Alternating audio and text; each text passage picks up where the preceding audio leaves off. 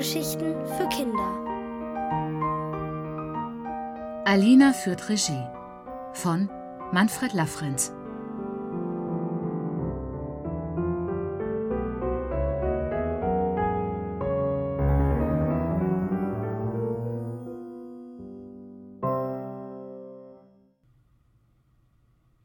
Der Prinz streikt.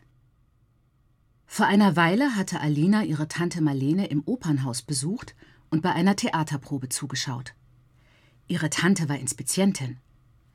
Sie sorgte dafür, dass bei einer Vorstellung alles reibungslos ablief. Dafür trägt sie bei den Proben in ein Buch alles ein, was für die Aufführung wichtig ist. Die Reihenfolge der Szenen, wann umgebaut wird, wann die Schauspieler auftreten müssen. Während einer Aufführung sitzt sie dann mit ihrem Buch an einem Pult mit vielen Knöpfen und einem Mikrofon, mit dem sie Ansagen hinter der Bühne macht. Alina hatte das alles unheimlich spannend gefunden und Lust bekommen, selbst ein Theaterstück aufzuführen. Sie schrieb ein Stück über eine Prinzessin, die von einem bösen Zauberer entführt und dann von einem Prinzen gerettet wird. Alina wollte auch selbst Regie führen denn bei der Opernprobe hatte sie eine Regisseurin gesehen, die ihr sehr imponiert hatte. Alle haben auf ihre Anweisungen gehört. Die Schauspielerinnen und Schauspieler, die Männer, die für das Licht zuständig waren, und die Bühnenarbeiter, die die Kulissen an die richtige Stelle schoben. Als Alina ihren Freunden von der Idee erzählte, waren die sofort Feuer und Flamme. Alina hatte sich auch schon überlegt, wen sie für welche Rolle am geeignetsten hielt. Die Namen schrieb sie auf eine Liste in ein Ringbuch, das sie nach dem Vorbild ihrer Tante führte. Dann verteilte sie die Texte und veranstaltete ein Casting. So nannte man das, wenn man für eine Rolle vorsprechen musste. An einem Samstag trafen sie sich im Fahrradkeller ihres Hauses. Der war fast leer und sie durften ihn als Theater benutzen. Dann ging es los. Habt ihr alle euren Text gelernt? fragte Alina. Die Schauspieler nickten. Dann mussten sie vorspielen. Alina nahm ihre Rolle als Regisseurin sehr ernst. Wenn einer zu schüchtern war, ermutigte sie ihn, mehr aus sich herauszugehen. Wenn jemand den Text zu sehr leierte, machte sie vor, wie es klingen sollte. Schließlich entschied sie über die endgültige Besetzung. Zu ihrer Erleichterung beschwerte sich keiner. Mickey sollte die Prinzessin spielen, Hannes den König, Paul den Zauberer zwei andere Jungen seine Gehilfen und Tobi den Prinzen. Er war der Einzige, der sich für die Rolle gemeldet hatte. Alle anderen hatten gekniffen, denn am Ende sollte der Prinz die Prinzessin küssen. Tobi schien das nichts auszumachen.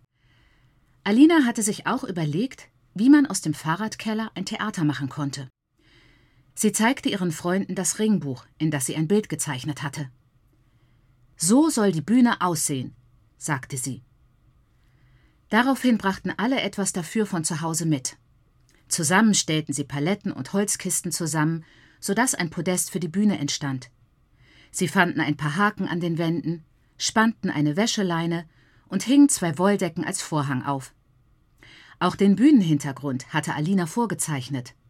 Bäume und Berge, die alle zusammen auf eine große Papptafel malten. Als sie mit all dem fertig waren, war es bereits dunkel. Alina freute sich, denn soweit hatte alles prächtig geklappt. Sie bestellte die anderen für den Sonntagvormittag ein, an dem die Proben stattfinden sollten. Am nächsten Morgen fanden sich alle pünktlich zur Probe ein. Alina erzählte ihren Freunden, wie sie sich ihr Stück vorstellte. Märchenhaft, abenteuerlich und spannend. Dann probten sie den ganzen Vormittag, bis Alina zufrieden war. Sie freute sich, dass alle Freude am Spielen hatten und niemand beleidigt war, wenn sie ihn korrigierte. Nach der Mittagspause ging es weiter. Wie in einem richtigen Theater sollte es auch eine Beleuchtung geben. Diese Aufgabe hatte Alina Erik anvertraut. Er stellte links und rechts neben der Bühne zwei Lampen auf und hatte auch zwei Taschenlampen mitgebracht, wie Alina ihm aufgetragen hatte. Den Lichtstrahl richtest du auf die Schauspieler, wenn sie sich hin und her bewegen, erklärte Alina ihm. Im Theater nannte man das einen Verfolger, wusste sie von ihrer Tante. Alles klar, sagte Erik, der sich auf einer Leiter postiert hatte. Aber blende mich nicht, brummte Tobi. Woraufhin Erik ihn natürlich sofort blendete und alle lachten. Hast du die Requisiten dabei? fragte Alina ihre beste Freundin Esther. Sie war geschickt im Basteln und zeigte stolz goldbemalte Kronen aus Pappe und einen Zauberstab vor. Alina nickte. Super. Und die Kostüme? Am Vormittag hatten sie nur in ihren Alltagsklamotten geprobt. Jetzt sollten die Schauspieler zum ersten Mal ihre Kostüme sehen. Alles fertig, bestätigte Esther. Mickey als Prinzessin zog ein langes Kleid mit Blümchen an, das Esther von ihrer Mutter geborgt hatte. König Hannes hängte sich eine gelbe Wolldecke um, und Zauberer Paul und seine Gehilfen schlüpften in dunkle Bademäntel und setzten Schlapphüte auf. Für Prinz Tobi hatte Esther einen Rock in der Mitte zusammengesteckt, so dass er wie eine Pluderhose über einer weißen Strumpfhose getragen werden konnte.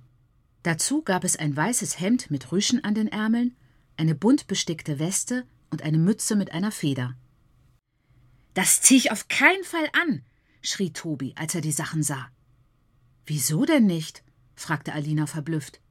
Tobi schnaubte. Damit sehe ich total bescheuert aus. Aber so sehen Prinzen im Film immer aus, verteidigte sich Esther. Tobi schüttelte den Kopf. Ist mir egal. Dann bin ich lieber Zauberer.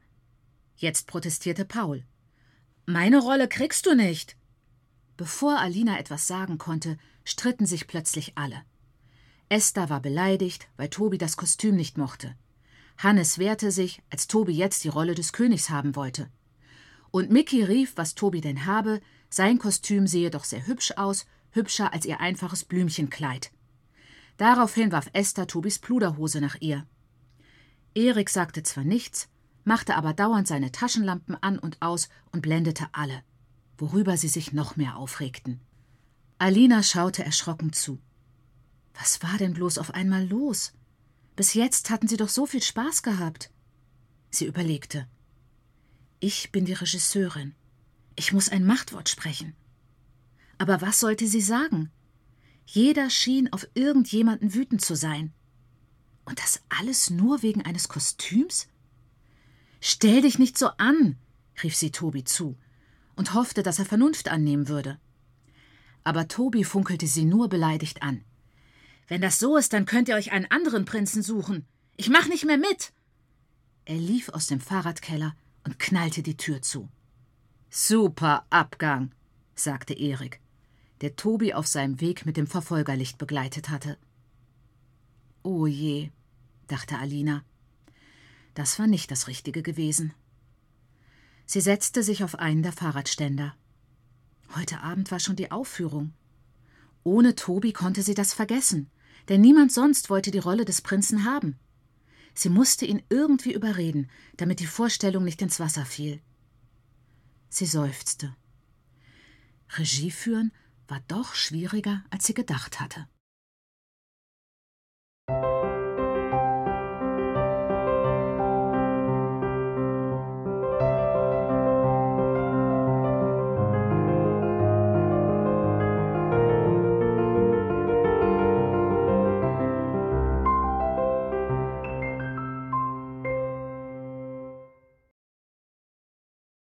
Für jeden das passende Kostüm. Alina saß im Fahrradkeller und überlegte verzweifelt, was sie tun sollte. Alles hatte so gut angefangen, als sie ihre Freunde dafür begeisterte, ein Theaterstück aufzuführen. Nachdem sie einmal bei ihrer Tante Marlene im Opernhaus gewesen war, hatte sie nämlich Lust bekommen, selbst einmal Regie zu führen. Sie hatte sich eine Geschichte ausgedacht, überlegt, wie die Bühne und die Kulisse aussehen sollten, hatte die Rollen mit den richtigen Schauspielern besetzt und allen gezeigt, was sie machen sollen. Doch nun war alles im Eimer, weil Tobi, der den Prinzen spielte, sein Kostüm nicht gefiel. Er war einfach weggerannt, obwohl am Abend doch die Aufführung stattfinden sollte. Alina sah, wie ihre Freunde unschlüssig im Fahrradkeller herumstanden. Bestimmt fragten sie sich, wie es jetzt weiterging. Sie überlegte fieberhaft hin und her. Sollte sie vielleicht selbst die Rolle des Prinzen übernehmen? Aber wie sollte sie dann aufpassen und dafür sorgen, dass bei der Aufführung alles klappte? Dann dachte sie daran, den Kuss am Ende des Stücks zu streichen. sodass ein anderer Junge die Rolle übernehmen würde. Denn außer Tobi hatten alle das Küssen abgelehnt. Doch Hannes, Paul und den anderen Jungen gefiel das Kostüm des Prinzen auch nicht. Zugegeben, die Pluderhose und das Hemd mit den Rüschen sahen ein bisschen plüschig und altmodisch aus. Aber so liefen die Prinzen früher und in den Märchen eben herum.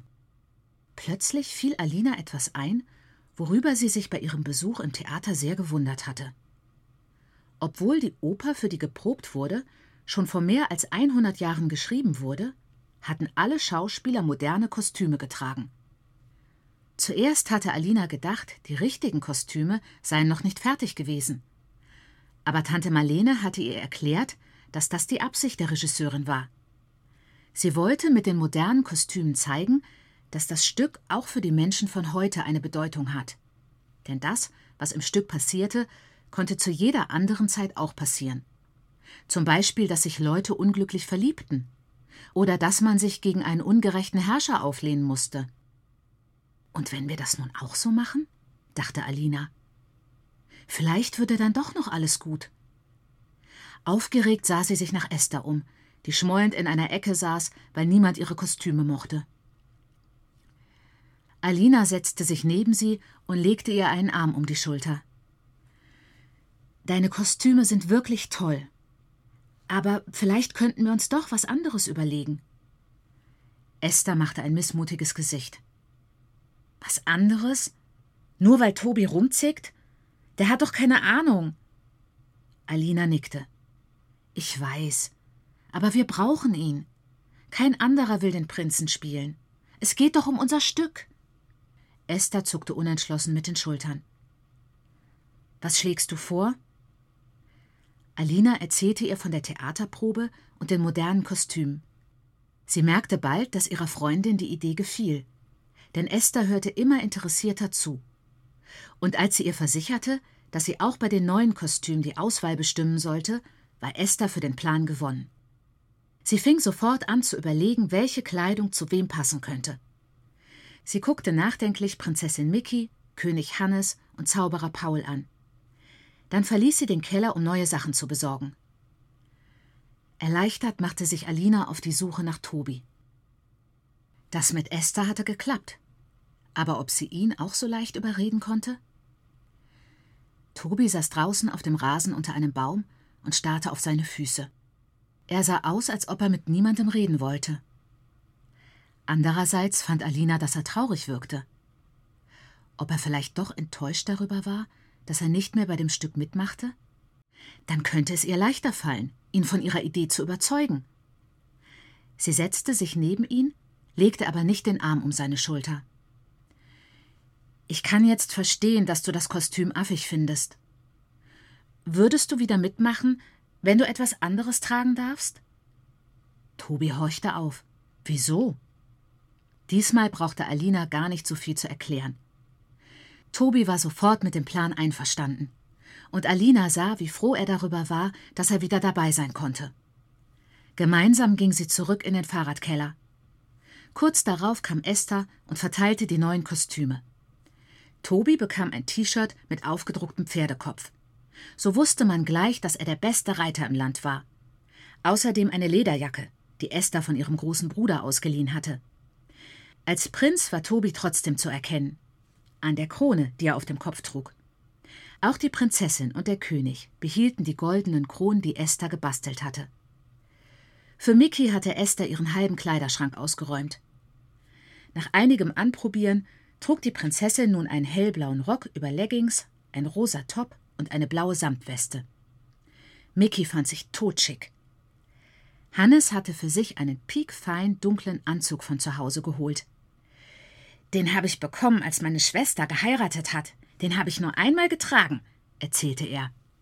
Der Zauberer und seine Gehilfen behielten ihre dunklen Bademäntel, bekamen aber Skimasken mit Löchern für die Augen, so dass sie richtig unheimlich aussahen, was ihnen sehr gut gefiel. Alina war begeistert. Jetzt proben wir noch einmal alles durch, feuerte sie die anderen an. Sie wurden gerade so fertig, bevor es losgehen sollte. Alina hatte gar keine Zeit mehr, Lampenfieber zu bekommen. Das Publikum, das hauptsächlich aus ihren Eltern bestand, nahm schon auf mitgebrachten Gartenstühlen und Holzkisten Platz. Sie legte eine CD in den tragbaren Player, denn die Musik war das Zeichen für den Beginn der Aufführung. Dann ging sie hinter die Pappkulisse der Bühne und rannte dort hin und her. Sie schubste die Schauspieler, wenn sie nicht rechtzeitig zum Auftritt bereit waren, half flüsternd aus, wenn jemand seinen Text vergessen hatte, stellte die Musik an und aus, gab Erik Zeichen, wenn er mit den Taschenlampen den Verfolger einsetzen sollte, und half Esther, wenn die Kostüme verrutscht waren. Wenn sie ein bisschen Zeit fand, linste sie ins Publikum, um zu sehen, wie es die Aufführung fand. Sie sah, wie der eine oder andere auf das Pferdekopf-T-Shirt von Tobi zeigte und anerkennend nickte. Vielleicht hatte das Publikum gerade daran Freude, dass es nicht so war, wie man es aus alten Märchenfilmen kannte. Am Ende applaudierten die Zuschauer begeistert, so dass Alina und alle anderen Beteiligten sich immer wieder auf der Bühne verbeugen mussten. Alina blickte zu ihren Freunden und war stolz auf das, was sie gemeinsam auf die Beine gestellt hatten. Sie wusste nun aber auch, worauf es beim Regieführen ankam. Es genügt nicht, Aufgaben zu verteilen und Anweisungen zu geben. Man muss auf andere eingehen, damit sie nicht ihren Spaß an der Sache verlieren. Bei einer Theateraufführung kommt es darauf an, dass alle gut zusammenarbeiten. Das wollte sie sich für das nächste Mal merken.